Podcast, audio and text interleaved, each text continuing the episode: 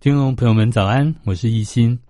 这期节目呢，我们延续之前有一个系列啊，叫做“三十而泣”。哦，那泣是哭泣的泣啦。啊，也就是说，我们现代的年轻人到了三十岁，其实往往会面临到更多的压力，更多的茫然。啊，所以我们企划了专辑。上一集节目在十一月份，我们是借由一系列的大学校园亲身事件。来探讨工作或者是学业上的压力，邀请了两位特别来宾。那这一集的节目里面呢，我们同样也是邀请到两位新生代的特别来宾。那一位是上次已经来过的吴景斌心理师，那另外一位是我们新生代的代表李妮秀啊，宜秀她也是一位心理师。那我们先来欢迎宜秀，宜秀好。嗯，Hello，主持人好，我是林宜秀心理师。那另外一位就是上次我们已经介绍过哈，景彬，景彬好，Hello，主持人好，我是景斌摄影师。好，那宜秀，我们就先从你开始谈好了哈。嗯，好的。那因为我们这一集要讨论的是关于新世代对于婚姻的一些观念，嗯，还有他的做法。嗯。那宜秀、嗯、年纪轻轻的，可是已经成家立业了 哈，已经结婚了，而且有小孩。嗯嗯。那我们想问一下，因为呃，我所接触到的大概三十岁上下的女生，嗯，哦，其实有一些是选择结婚，但是现在也有越来越多的年轻女性选择不婚，哦，甚至结婚之后也不生小孩。嗯。那对于你来讲，好像这两个。禁忌都打破了，对，当初为什么会决定要结婚，嗯、而且这么快就有小孩呢？嗯，就是其实当初我和我老公大概交往四年多，那在四年多的时候刚好快三十岁，嗯，那那时候就觉得说，哎、欸，因为我原本自己小时候有个计划，就是我想要三十岁结婚，然后三十二岁生小孩。嗯、其实我也不知道哪来的这个观念，可是我就是。就也没有人逼我，可是我就会一直就心里就会一直存着这个蓝图。嗯，然后那时候其实也有跟一些朋友讨论过，他们也觉得，他们就觉得说我就是一个想结婚的女生，嗯、就是因为那时候就觉得好像工作也差不多就是那样，就是那时候研究所毕业，然后毕业之后工作个几年，就有萌生这个。念头，嗯、对，所以那时候自然而然的，就是呃，我老公就跟我求婚，然后我就答应了。不是设计好的这样。对 对对对，就那时候反而还是我有跟朋友就想说，哎、欸，奇怪，都已经交往四年多，他怎么还不赶快求婚？就那时候反而好像还是我比较急，嗯、那他反而觉得他应该要准备好，比如说呃，其实结婚也是一笔蛮大的花费的，嗯、然后就现在。年轻人就是就都会去想要度蜜月啊什么，其实这样一连串钱这样花下来，其实是如果都是自己出的话，蛮会把那个存款烧光的。对对对，对啊对啊，所以那时候就是经过这样一连串，其实我没有想太多，我只知道，我只回想起来，我只觉得，哎，那时候我就是蛮想要进入婚姻，然后好像对婚姻有一个憧憬跟期待，觉得好像结了婚之后就是一个。稳定的开始，嗯嗯、对对对，所以那一方面是你对自己设定三十岁要结婚，嗯、对这个有点小压力。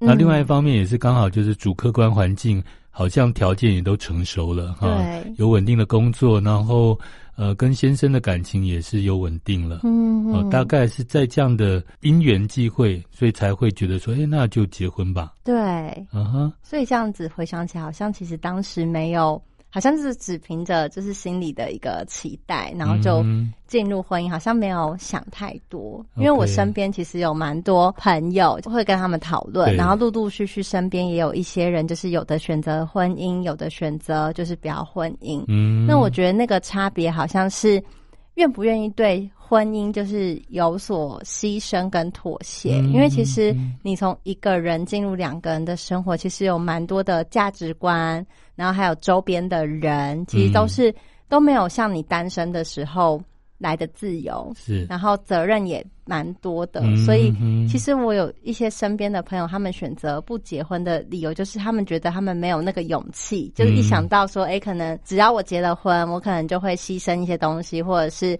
需要对对方的家庭有所妥协，嗯、他们光想到这个，可能就会有点却步，嗯、对婚姻就会有些却步。这样、嗯，你说一方面是要牺牲自己的自由了，对，那另外一方面，你说要对对方的家庭要妥协，或者说要负责任，嗯、这个好像是女生特别会考虑到的地方。对，就是我觉得好像我身边的人，因为。等于是我现在进入了这个角色，那其实我也觉得我的朋友圈好像无形当中也从单身妇女就变成已婚的，嗯、对啊，所以其实我们也蛮常就是会讨论这些话题的，就是你就会发现你的话题就是从呃可能本来单身的时候就会注重自己个人，比如说什么保养品啊、周年庆啊、嗯、等等。等，那现在就是可能就会变成说。哦，就比如说有小孩，就说哦，小孩要买什么啊？然后或者是跟老公怎么样啊？就是那个话题和交友圈，其实整个你会变成，就是会变有个转移。嗯，然后你所联络的对象也都会是，通常都是跟你有共同经验的朋友们这样子。嗯，对对对。所以对你来讲，其实当初有考虑到这么多吗？还是说都没有啊？还是说你考虑过之后就觉得，哎，没问题，你应该可以克服这样？因为我觉得好像就是当初其实身边就是有一些已经结婚的人，其实多少会给你一些 恐吓。劝告，对对对，就是会跟你说，哎，你真的要这么早的进入吗？可是我觉得当人就是你没有真正的进入那个环境的时候，其实你就只会一直被你的想法给充斥着，你就只会看到那个婚姻当中，哎，好像美好，美好，然后安定的 那个部分。可是对于他，其实背后所要带给的责任，嗯、然后就是刚讲的一些牺牲妥协，其实你是不会想这么多的。嗯，所以我们待会再来问你，现在有没有后悔了？好，那我们现在先请问另外一位来宾哈，就是景斌。景斌是我们男性的代表啊，那他还未婚，所以刚好对跟宜秀是一个对照组。也想请问一下景斌，就是说。在你这个年纪，其实你各方面的条件啊、状况也都算是很不错，也成熟了。那你有考虑到结婚这回事吗？考虑到结婚了，我觉得现在是连想都不敢想这件事啊？为什么？不知道是我自己的个性吗？或者说，在这个年纪的男性啦，我觉得都专注于在工作上。嗯，就连我常常在交谈的朋友，是也都在讲工作的事。嗯、对，那。呃，工作要怎么发展啊？那以后要怎么去做合作的？对，嗯、特别是男生会这样子吗？对，就是在跟男男生朋友在讲这件事。然后下下礼拜记得有有事情要做，你要记得做。嗯、对，就我就是自己在外面有一些团队，其实有时候想要闲聊，但是反而变成一个压力。嗯、对啦，就是会不知不觉就回到工作这件上面。不知不觉会回到的工作，然后我的心思也放在工作上。当然，也因为可能是周遭的朋友，我有也会看到有些结婚的，嗯，呃，看到他们的生活，就会让我。不敢，对，让我去却步啊。呃，家里呢，尤其是自己是大家庭长大嘛，啊、那其实一路看到爸爸妈妈这样子的，其实蛮辛苦的。嗯，那尤其他们又是长子跟长女哦，就会看到他们呃牺牲了很多。嗯，嗯、呃，其实看到他们两个啊，我就会觉得会不会我步入婚姻的时候也会变成那样，嗯、或者是说。嗯害怕会后悔，嗯，对，嗯，一旦做了这件事情，一旦稳定了一些事，有些事情可能就没办法做了，嗯，哦，有些还没尝试过的，就没有那么多的时间，那么多的自由，嗯，可以去打理的未来的生涯，嗯，哦，我觉得是这样。可是听到的景彬，你刚刚讲有一个部分，我会觉得说，可能你自己应该也有觉察到，就是说。会不会你对于未来你所必须要负担的家庭的责任，而不只是对你自己，会不会太太大了？就是说，你看到爸爸妈妈那一辈，他们好像不只要负责自己组的小家庭，还要负责这原生家庭的责任，有一部分压力也是来自这边吗？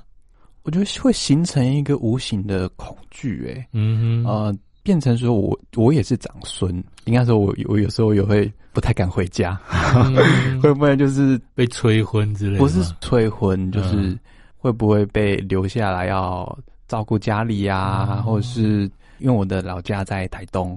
可是我的工作，所有的伙伴人脉都在台北，嗯、就是我很担心，可能就一句话，或者是说希望可以来多来顾家里。我的未来的计划，呃，不能说未来的计划，就未来的想象，可能就会断掉。当然，主持人你刚刚说的，是不是好像对家庭的负责，或是对家庭的想象，好像？有点过于压力，有点大。对对，对，我我觉得这部分我的确有一个莫名的焦虑，嗯、我我的确会。把它放大，嗯，呃，也也是可能看到爸爸妈妈的付出，也会觉得，欸，如果真的成家了，嗯，那也应该要有相应的这样的付出，嗯，对。嗯，那目前我什么都没有嘛，嗯，你说什么都没有，是说就是存款也不够，存款或者说，欸，有一个非常稳定的工作，嗯，对。目前我工作状态是行动的心理师，嗯。对，那也未来也不会确定说工作地点会在哪里？嗯，就是会对会在完全在留在北部发展吗？或到西部去？嗯，或是有机会的话，又会到又会出国。其实我会让自己希望有多元的选择。嗯，呃，如果做了这个决定的话。我就会有焦虑，是好像好像很多事情都不能做了，嗯嗯、对.所以我才说结婚这件事情好像是我现阶段连想都不敢想的一件事，嗯、因为未确定的因素还太多，而且想做的事情也还太多。对对对对，对，所以诶、欸，这也是个性的问题啦。嗯、然后喜欢把自己也是塞得很满，嗯啊，想要做很多事，嗯，对，想要什么事情都去尝试看看，就是很怕一个东西绑住了，就是。让我消消失了我还没尝试过的一个机会，嗯，嗯，嗯，很有趣。刚开始你说的是，因为你是长孙哦，孙这个部分又牵扯到不只是上一代，还要上两代。这个好像无形之中大家庭的那个束缚，好像会比一般在都市里面都会区啊这种小家庭，好像我们顶多就是长子，不会想到我是长孙这样的角色。应该是说前几年，我的祖父跟外公都相相继过世啊。哦、那就在葬礼上，就是长长孙要必须负责出来打理什么的。呃、不用打理，应该说就是有那个过程，嗯、是长孙是要过一个形式，嗯、会被点出来的。OK，所以那个时候才慢慢去想，哎、欸，对，就是因为。我的爸爸是老大，因为我的妈妈也是老大，嗯，也从小就会自己是花比较多时间在家里的，嗯、也是最常被妈妈带回外外婆家的是那个孩子，嗯，就是就会这样子串联之后，我就被勾起的那种感觉啦，嗯，嗯好像比较大的孩子，然后长孙可能就要负比较多的责任，家族的责任，对家族的责任，嗯、对，然后。后来才会惊觉说，诶、欸，其实我对这些事情是有焦虑的。嗯，所以刚刚锦斌在讲的这个部分，我觉得比较是男孩子才会有啦，因为长子啦、长孙，好像在传统上对于原生家庭。哦，所必须要担负的那种，不管是象征性的责任，或者是实质上的责任，这个部分比较是男性，而且跟工作的能力也有关系哈。嗯、那相对来讲，宜秀，你是一个女生，那刚刚锦明在讲的这些所谓的家族的压力，或者说工作收入对于家庭的责任，这个部分你觉得怎么样？因为我会觉得说，家族的压力，其实我比较。因为我从小就是在都市，就是台北长大。Uh. 那其实亲戚之间的来往其实没有这么的频繁。Uh huh. 然后我爸爸其实又是生两个女儿，uh. 所以其实好像对于这种长子长孙的压力，我比较感觉不到。那如果讲到金钱花费的部分的话，我的确有觉得说，因为像刚才讲到，就是比如说当初要结婚的时候。然后是我比较积极的，就是想要赶快进入婚姻当中。可是那时候就是我的另外一半，他其实就真的会去思考说，哦，那如果我们真的要步入一个家庭，那花费的处理要怎么样去分配，怎么去调配，然后工作的稳定度，的确是我听到周边的男性朋友，其实我觉得好像是这个社会当中无形，好像就像比如说之前社会上有时候都会讲说，哦，你到底付钱，到底要不要 AA 制，或什么，我觉得无形当中好像就会给男生一个好像就是。就算是一半，可是我也要出比较多的那种感觉，就好像比较不会有人说哦，那这个就是全部都是女生出或者是什么。就是我觉得男生的那个事业的稳定性，其实对他们来讲好像还蛮重要的。就这个，其实我是听，就是不止景斌，还有身边的朋友，这真的的确蛮是关键的。嗯，嗯，就我们现在这个年代，好像大家。不是不想结婚，可是就会觉得结婚之后要考虑的东西好多，尤其是金钱，嗯、还有房子。嗯、就是我们这个年代，其实房子真的是天价哎、欸，就是以我们现在的薪水，真的都还蛮困难的。嗯，对。所以男生有男生的压力，然后、嗯、那女生的压力，刚刚宜秀你也讲到说，比如说年纪，嗯、因为年纪跟生育的能力就有关系嘛，哈。嗯、那你现在结婚多久了？嗯我现在结婚两年，那有宝宝了吗？呃，有，像我小孩在一岁多这样子，所以你们进度很快哦。对，当初就是也没想到会这么的快，可是就既然来了就。接受他，可是就像我刚讲的，就是其实我们结婚蜜月已经花了一大笔花费，然后其实现在就是有小孩之后，小孩比较少，就是现在人其实都不太想生，所以你对于他的比如说健康性啊，或者是你对于他的教育都会注重，那我觉得相对的也会比较肯花，可是肯花之后，你就会觉得哇，因为你薪水就这么多，所以你就只能牺牲自己的。品质，然后把钱都花在他身上，这样子，嗯、所以一连串的，就是不管是责任啊、经济，其实我觉得这样子太近的结果，其实压力真的还蛮大的。嗯，嗯，所以当初有设定说结婚之后多久才要开始生小孩吗？当初大概设定是一年以后，就是先人家讲一年的那个蜜月期，让两个人是有那个身份，然后是可以就是去。做各种想做的事情，当初其实是这样想的。其实一年也蛮快的耶。因为其实我后来才知道，其实现在三十四岁就算是高龄产妇了，就是和我以前想的什么三七三八其实差蛮远的。就是医学上的三十四岁，它其实就是高龄产妇。对对对，然后就是因为现在就是等于是大家都会跟你说哦，如果你是高龄下生下的小孩，可能问题呀，或者是衍生出来的疾病，好像又会比较。多，嗯、所以那时候其实就是也会想说，哎、欸，到底是不是需要赶在三十四岁以前至少生第一胎这样子？嗯，后来无心插柳就对，就有了。嗯、不过这也是牺牲了，像你刚刚讲的，原先预计说结婚之后至少给双方一年的适应期，然后去好好的体会、调整，嗯、然后享受两个人的世界嘛。对。那现在都打乱了。嗯。对你来讲，这个对于整个生活，或者是你对自己工作或未未来的规划，嗯、这个有很明显的影响吗？我觉得会有影响诶、欸，嗯、因为像。当初其实就是在怀孕的时候，其实到后期就是身体其实就会比较不舒服，嗯、所以就其实就必须要暂时的停止工作，然后就是专心的准备，对对，待产。嗯、那那时候其实我也蛮担心说，说哇塞，那这样子就是之后要再回来职场上会不会有一些困难？然后那你要继续养小孩，可是你的收入整个是停滞的，嗯、就是。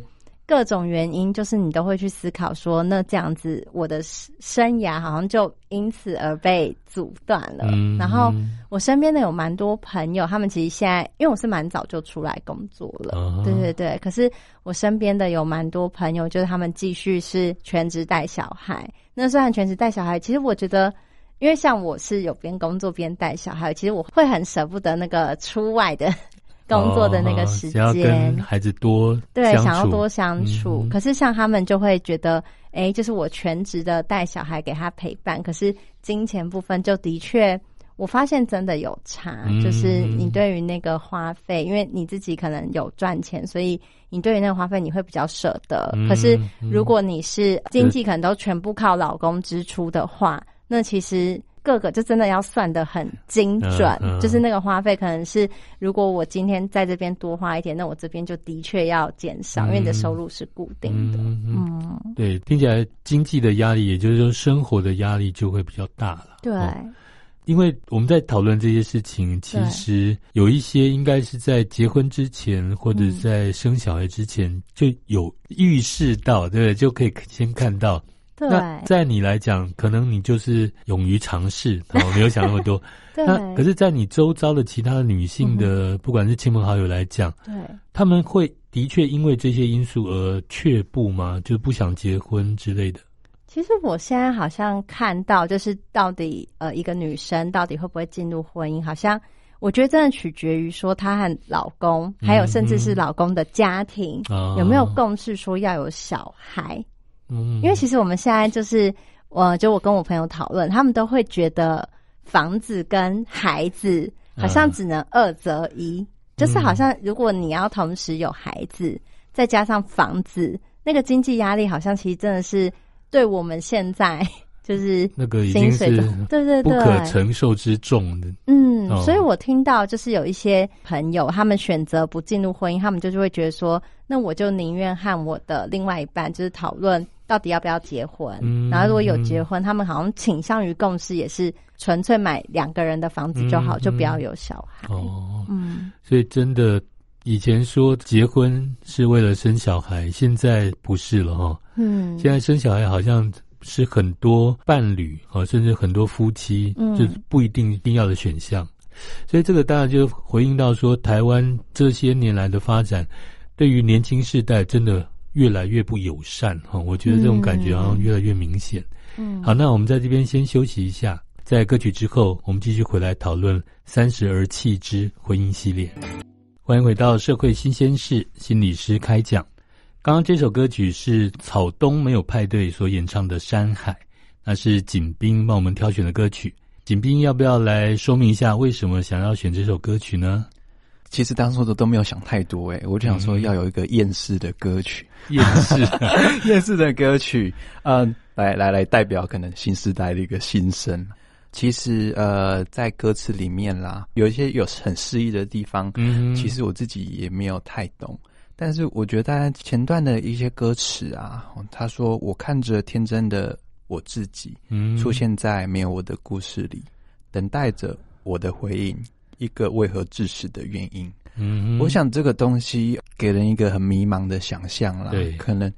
在我们小时候都有一些梦想跟理想，嗯，但是随着随着年纪越来越大，嗯啊，也看到现在的世代的变动越来越多，是，好像我们的理想原先有的东西就这样子破灭掉了。嗯，我觉得也勾勾回到就是想讲说我连结婚都不敢想的原因，对，其实，在之前可能是十年前或是在学生时期是。那都都会有一个想象，对啊，我可能就是毕业以后，我马上有一个好的工作，啊、呃，赚大钱，然后在台北买一个房子，嗯、买完房子就可以结婚了，这样子，嗯、对。但到了真的要出社会，然后看到房价一直飙涨，嗯、然后这几年好像全球的经济又低迷，对，嗯、就会觉得无所适从。嗯、那怎么当当中去挣扎？我觉得很多东西就被这样子消磨掉了，嗯、所以也是我挑这首歌的一个原因。哇，这样听起来真的是很无奈哈，很挫折的感觉。嗯、我们就回到上一段，我记得宜秀有说到说，本来给自己设定的就是三十岁结婚了哈，对，那后来也如愿达成这样的一个理想。对，那当然中间还有一些起起伏伏了哈，然后你面临到一些现在或未来的一些困扰。那总之，你三十岁结婚了，对。哦，那景斌，你刚刚讲到说，到现在还不敢想结婚这件事情，那到底你心目中的理想的一个结婚的一个阶段，会是怎么样的一个状况啊？应该是说以前啦，以前我会想说，可以在三十五岁以前，嗯，可能代表着事业成功，我、嗯、在三十五岁是一个很棒的一个年龄，嗯。就是成熟的一个表现。是，现在我真的不敢让自己设限。嗯，呃，其实也回回到就是之前很多东西被串起来，我对未来的焦虑，嗯，我不敢结婚吗？或者说，哎，也不想让自己设限，说有一结婚的一个坎。那我觉得就是船到桥头自然直啊。哦，那你身旁的这些男性的朋友们呢？他们的想法也是跟你类似吗？我觉得就是有分两堆的朋友，哎，有一些对于事业比较上进的。应该说没有没有给自己限制啦。嗯，那另外一派的是，呃，我也刚好也是念国防大学，我在硕硕班的时候，嗯，有在国防大学念过，我就认识了里面的几个军人嘛。嗯，那就会看到一个蛮不同的一个现象。嗯，军人相较于其他呃我周到的朋友，那反而他们是结婚年纪都比较早的，嗯，很多在三十三十岁以前就已经已婚了。嗯，对，我觉得是看到一个蛮特别的。的一个现象啦，嗯、可能也是代表，就是说他们工作稳定，也有可能是他们的特质，个性上有比较按部就班的、比较踏实的这种感觉。对我，我觉得是反映到军人这个职业以及他们的个人特质，嗯、也反映到就是可能他们家庭背景。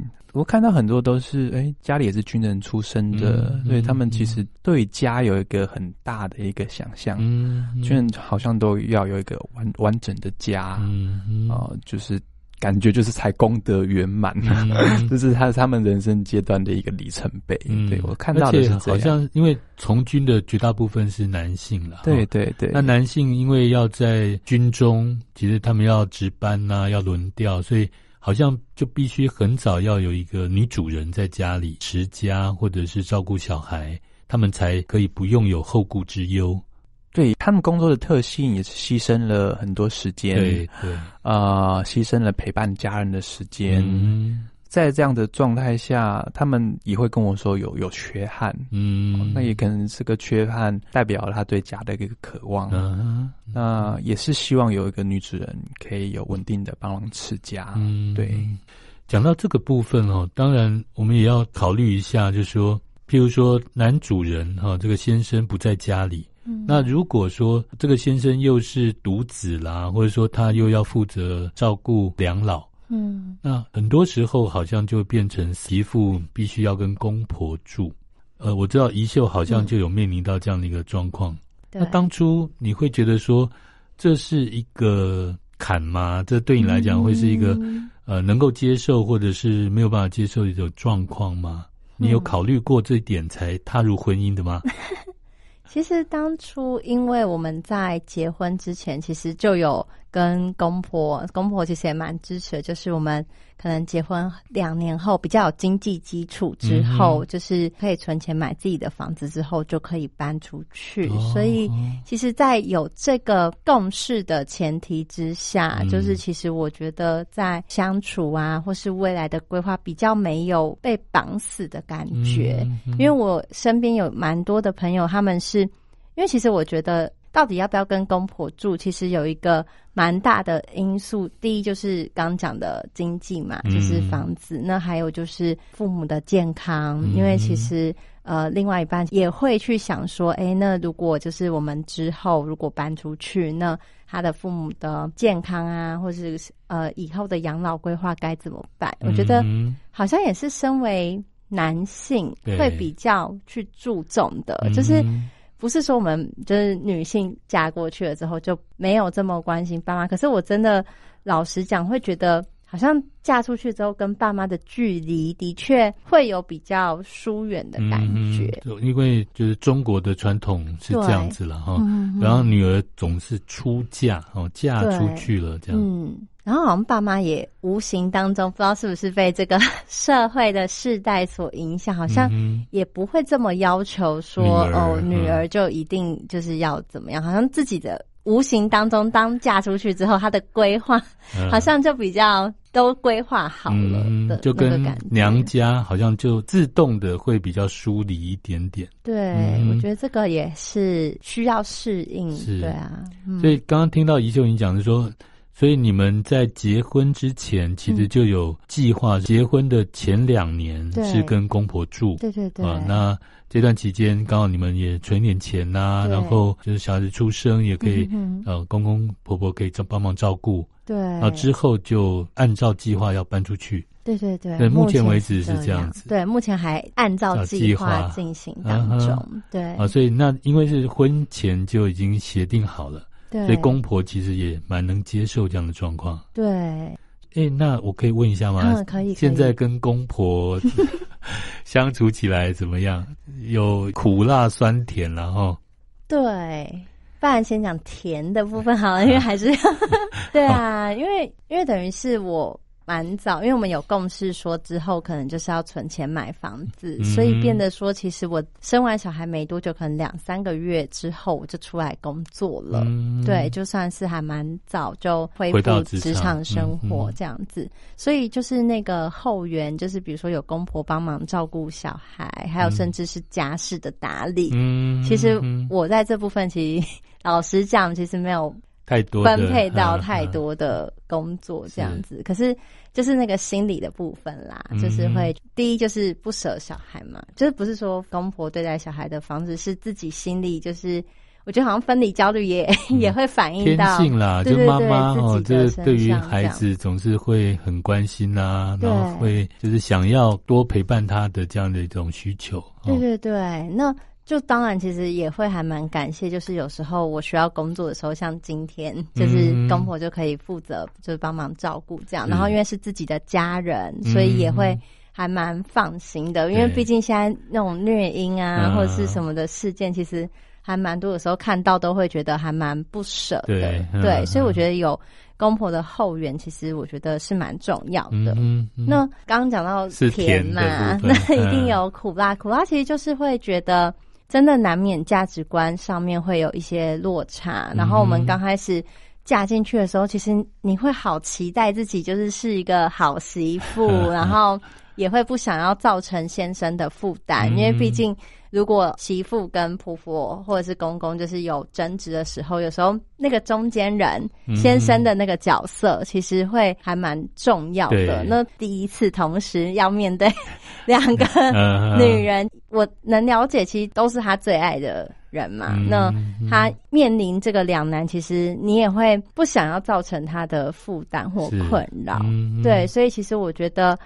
好像目前唯一的就觉得比较不适应的地方，应该就是偶尔啊，就是价值观的部分，比如说对待小孩的部分，尤其是我自己也是第一次当妈妈，难免对小孩会有想要的 教育方式。可是可能公婆他们会觉得，哎，好像这样会不会就是爱孙啊，真的爱孙的那个心情，所以难免会有需要沟通的时候。那我觉得其实。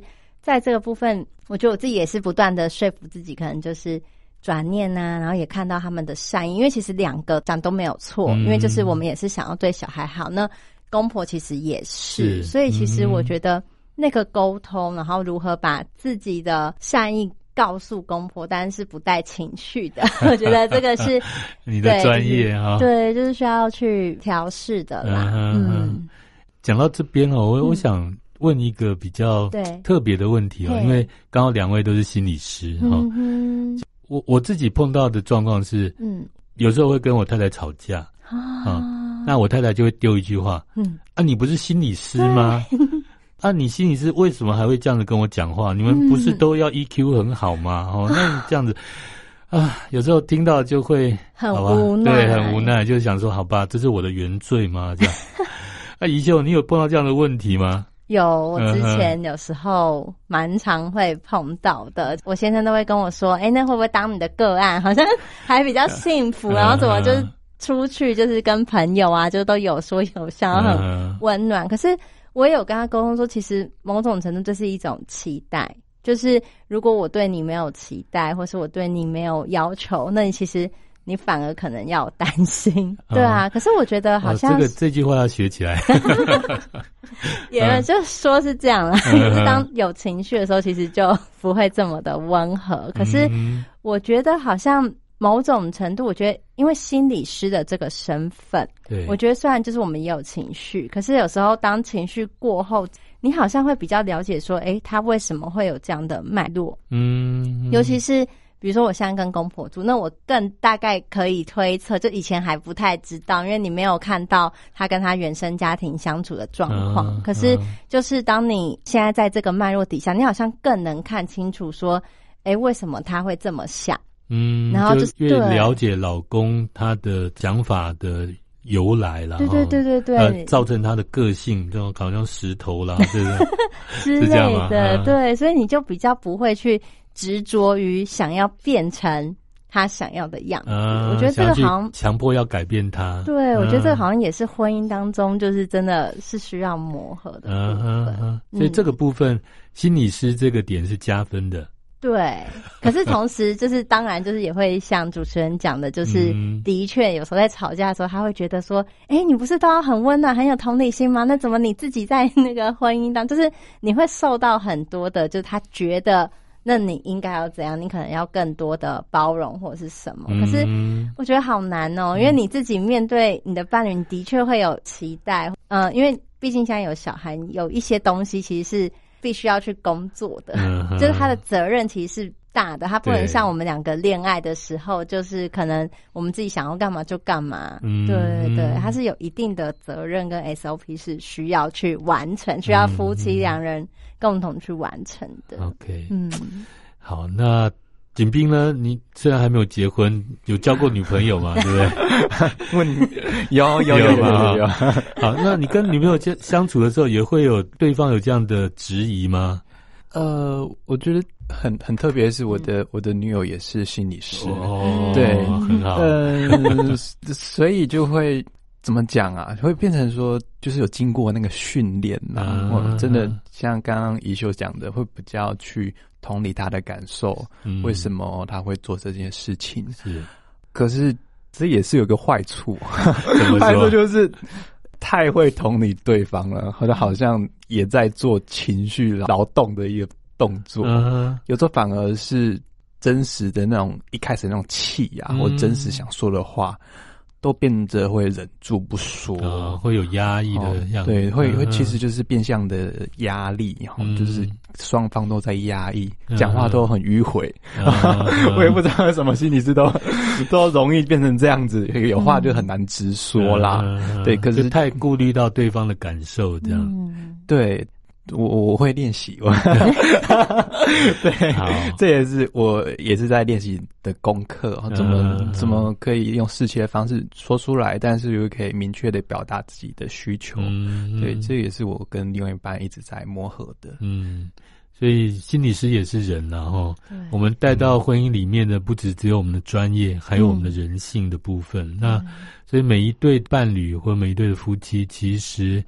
都要经过磨合哦，而且这个磨合的过程都不会太轻松愉快哈。嗯，好，那我们就讲到磨合，当然我们就要讲到说，婚姻总是有顺利哦，有幸福的，那当然也有不幸的哦，这个不太顺利的。那我们也看到说，台湾这几年的离婚率。哦，越来越高哦，除了不婚率越来越高，离婚率也越来越高哦，所以好像剩下来的快乐幸福的这种佳偶越来越少的感觉哈。嗯，那对于离婚这件事情哦，我们当然可能还没有经过过了哈，但是我们看到这样的社会现象，或者是两位其实都是心理师哈，嗯，那都有接案哦，碰到了感情议题啦、婚姻的议题，看过这些林林总总之后，对于。离婚这件事情，或者说要分手这样的一个阶段，嗯，我们会怎么看？因为我其实蛮长期在法院，就是有在咨询，就是离婚案件的部分。啊、那我看到的部分，我真的觉得小孩是一大要件，因为我觉得其实现在的人其实越知道自己要什么，嗯，那你越知道自己要什么，其实我觉得那个。离婚的速度其实就越快哦，对，因为就是就可以听到说，哎、嗯，可能以前在爸妈那个年代，可能大家会觉得，我为了小孩的身心发展，我为了小孩的心灵健全，我可能就是一直忍着。就即使很多那种受暴妇女，她已经被打得遍体鳞伤了，嗯、可是她仍然觉得婚姻要完整，小孩才会是幸福的。嗯、可是其实就在我们结案的历程，我们也看到说，其实。在这样的环境下，其实小孩他们其实都听得懂，就即使他这么小，他其实都看在眼里，那也会影响到他们日后的亲密关系。那现在的年轻人，我看到的比较是，如果没有小孩，我觉得那个离婚的速度是在加倍的。然后如果有小孩的状况下。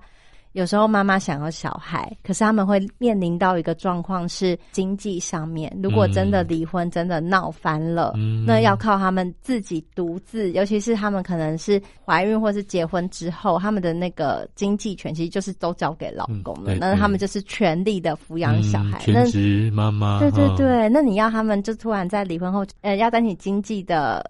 支柱，然后要担起就是照顾小孩的责任，嗯、然后不然就是可能要请保姆，可是保姆也是一笔花费。嗯、所以如果好像我目前看到，如果他没有娘家的后援的话，嗯，那他其实要离婚这条路上，他其实是蛮辛苦。那会有一种趋势说，在年轻人来讲，好像离婚的速度会越来越快哦，对因为他们很清楚自己要什么。对。但是另外一部分是说，因为经济的困难。加重了这个离婚的困难度。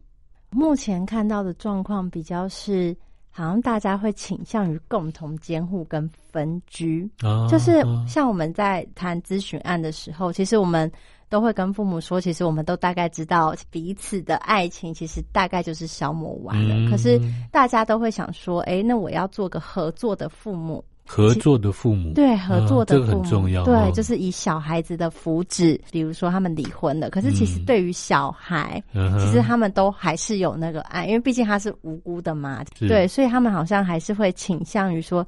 哎，那要怎么样做才可以？就是当个合作的父母，然后让小孩虽然是在我们离婚的状况下，嗯、但还是保持着知道说，哎，爸爸也有爱我，妈妈也有爱我，嗯、那我的心灵不会受到太大的受伤。是嗯，就我觉得大家对于这一点，其实是我现在看到还蛮有共识的。OK，嗯。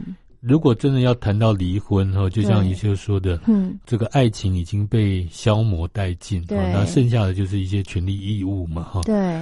如果还没有走到离婚这一步，就是说在婚姻里面，在亲密关系里面，嗯，遇到很多的摩擦，哈，遇到很多的适应上的困难，嗯，那这个部分，现在的年轻人比较会用什么角度去看，去跟他们工作？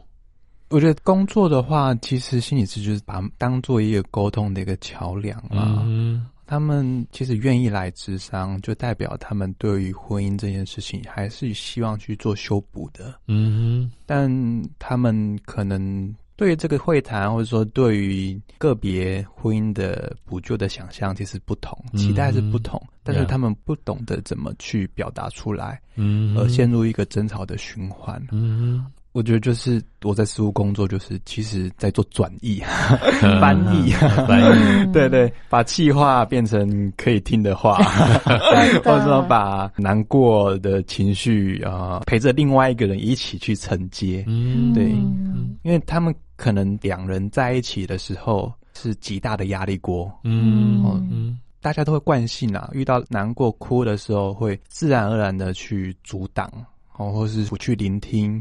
逃离现场，嗯、但有心理是一个很好的一个桥梁，就是哎、欸，陪着可能先生看到老婆在哭泣的时候，嗯，是可以让他知道哦，有一个人在听，那现在老公也陪你在听，这样子，嗯，嗯对，智商能做的就是这些，厘清彼此的期待，嗯、让他们有效的一致性的沟通，嗯、我觉得这还这是在让他们学习做这件事，嗯、对，所以我刚刚听到的。现在慢慢的，对新世代来讲，不一定真的就是勉强的要凑合下去。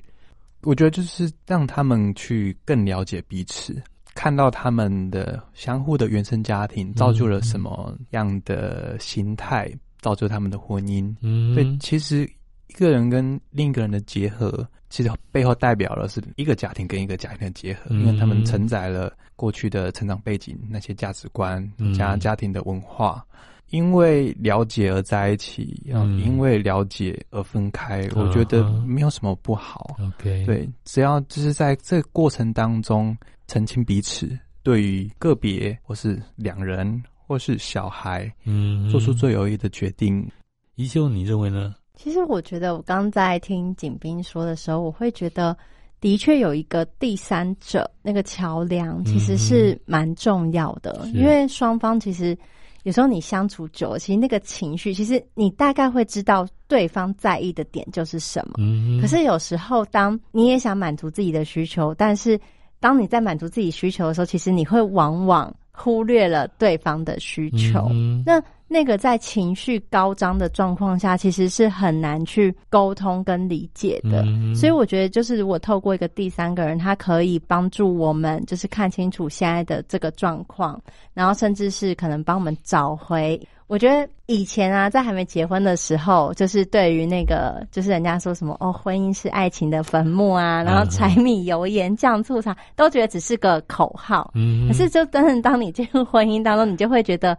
嗯，别人就是讲的是真实的，就是很多生活中的琐事的确会磨掉一些热情。嗯，那如果透过第三者，就是看到我们的沟通模式，或者是呃，他帮助我们看到我们以前就是很欣赏，然后很爱慕对方的，即使是一点点的小确幸，我觉得那个是可以为生活增添一点情趣，就比你整天对对方都是交办事项啊，然后处理什么，其实。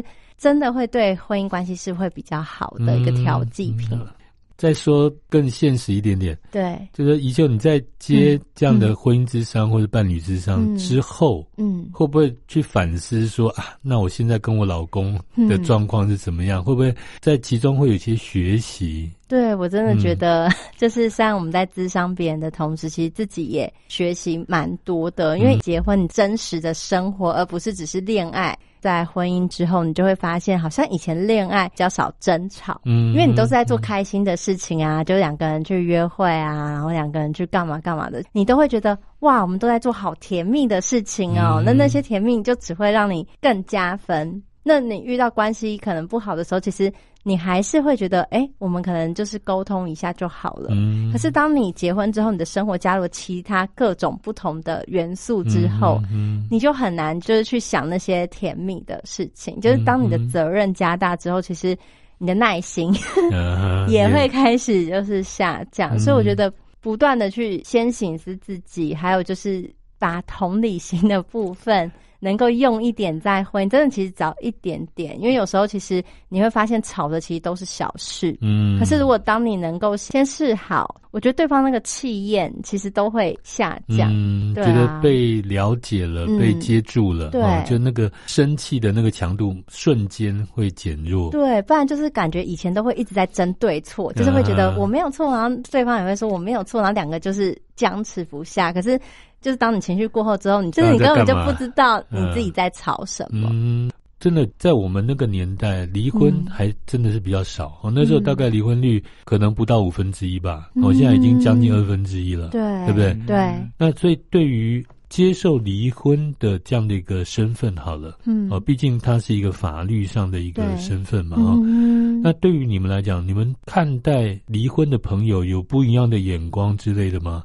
我现在还没有离婚的朋友，所以也不知道怎么回答。对，我也不知道会怎么看待他们。OK，对，但毕竟是一个有故事的人嘛。嗯，我目前也没有，可是我会觉得说，其实如果他们离婚，其实是对各自的人生，就是其实是更好的，或是更舒服的。嗯，那我会觉得说，哎，那如果把这两个人强求在一起，会对他们比较好，嗯，因为毕竟其实每个人在进入婚姻的时候，其实都是第一次。Okay. 你也无法去预想说，哦，我结婚之后我会遇到什么样的难题。嗯，对，就是你，我觉得你婚前那些其实就是你的基础，就是两个人爱的有点像存款的那种感觉。可是当哪一天你两个人其实都花光了，那你真的也对对对，好像就是也没有办法。可是如果能够在离婚之后找到一些共识，或是怎么样让两个人的生活更好的话，其实我觉得也不一定真的非要把两个人绑在一起。嗯，因为这个跟景斌你们两个的意见是比较一致了哈，就是说，如果勉强在婚姻里面，只会造成痛苦的一对哦，那离了婚，如果可以造就更幸福的两个，嗯，哦，好像是更好的。这好像是年轻世代啊，普遍可以接受一个观念了。那因为节目进行到尾声了哈，嗯、我们最后简短的问两位一个问题哈，嗯、也就是说，因为我们刚刚讨论到对于年轻世代呃要走入婚姻，普遍有一些焦虑，有一些担心，有一些不利的因素哈。嗯，那如果我们现在假设可以有一个改善，嗯、那你最希望看到的是什么？然后这个东西会有助于年轻世代愿意多结婚。这个好难的问题 非常非常难诶，我觉得就是钱呐，就钱。对啊，怎么说？我觉得环绕在经济诶。其实政府有没有愿意多加强这一块？嗯，其实可以看到最近长照一直在推嘛。嗯，其实我们已经开始走向一个福利国家了，高福利的国家了。嗯，如果可以真的有办法的话，可以再针对这个地方加强的话，我相信年轻人是会有意愿的。嗯，可能。有结婚基金的补助啊，嗯、育儿的补助啊，嗯、是更容易让我们可以生活的。是这个东西是我觉得可以改善，对，可以帮到忙的。OK，好，所以经济是最大的因素，对对对，的确是。宜秀呢？这边刚想到的是，呃，除了经济以外，我觉得那个心灵。就是那个心灵上面要需不需要做个可能婚前咨询，或者是让大家知道说，哎，其实婚后就是有个心理准备的感觉。我觉得好像会减少一下，就是那个落差，那个现实跟理想之间的落差。我觉得好像对于那个沟通，其实也会比较顺利的感觉。嗯，就是婚前要做婚前的咨商或咨询。对。那如果。就还没有打算要结婚，那他就一辈子做不到这个咨询。其实我觉得景明讲那个钱，因为我刚 我刚刚也在想说，哎、欸，好像我刚刚在分享的时候 一直在讲经济，经济就是真的蛮重要。可是我又会觉得说那个心灵的那个部分，嗯、可是我觉得好像蛮多的部分，其实我觉得。不一定要双方，有时候你个人自己的整理，比如说我的原生家庭怎么样影响，说我到底要不要进入婚姻？嗯、我在婚姻当中，我可能从小看到我父母看到的是什么样的样貌，嗯、我觉得好像也会影响这个人他是否愿意进入婚姻。OK，对，嗯，所以宜秀应该有整理过，所以你就比较勇敢的就跳进来，就踏入了。好，那我们也祝福所有台湾的新世代哈，嗯、能够找到自己的目标。选择不踏入婚姻也很好哈，那结婚也很好，嗯，有小孩子也很好，嗯啊，那不管怎么样，都是尊重个人的选择。对，那这一集节目就到这边，谢谢宜秀心理师和景斌心理师两位的参与。下周四上午十一点钟，请继续收听《社会新鲜事》心理师开讲，拜拜。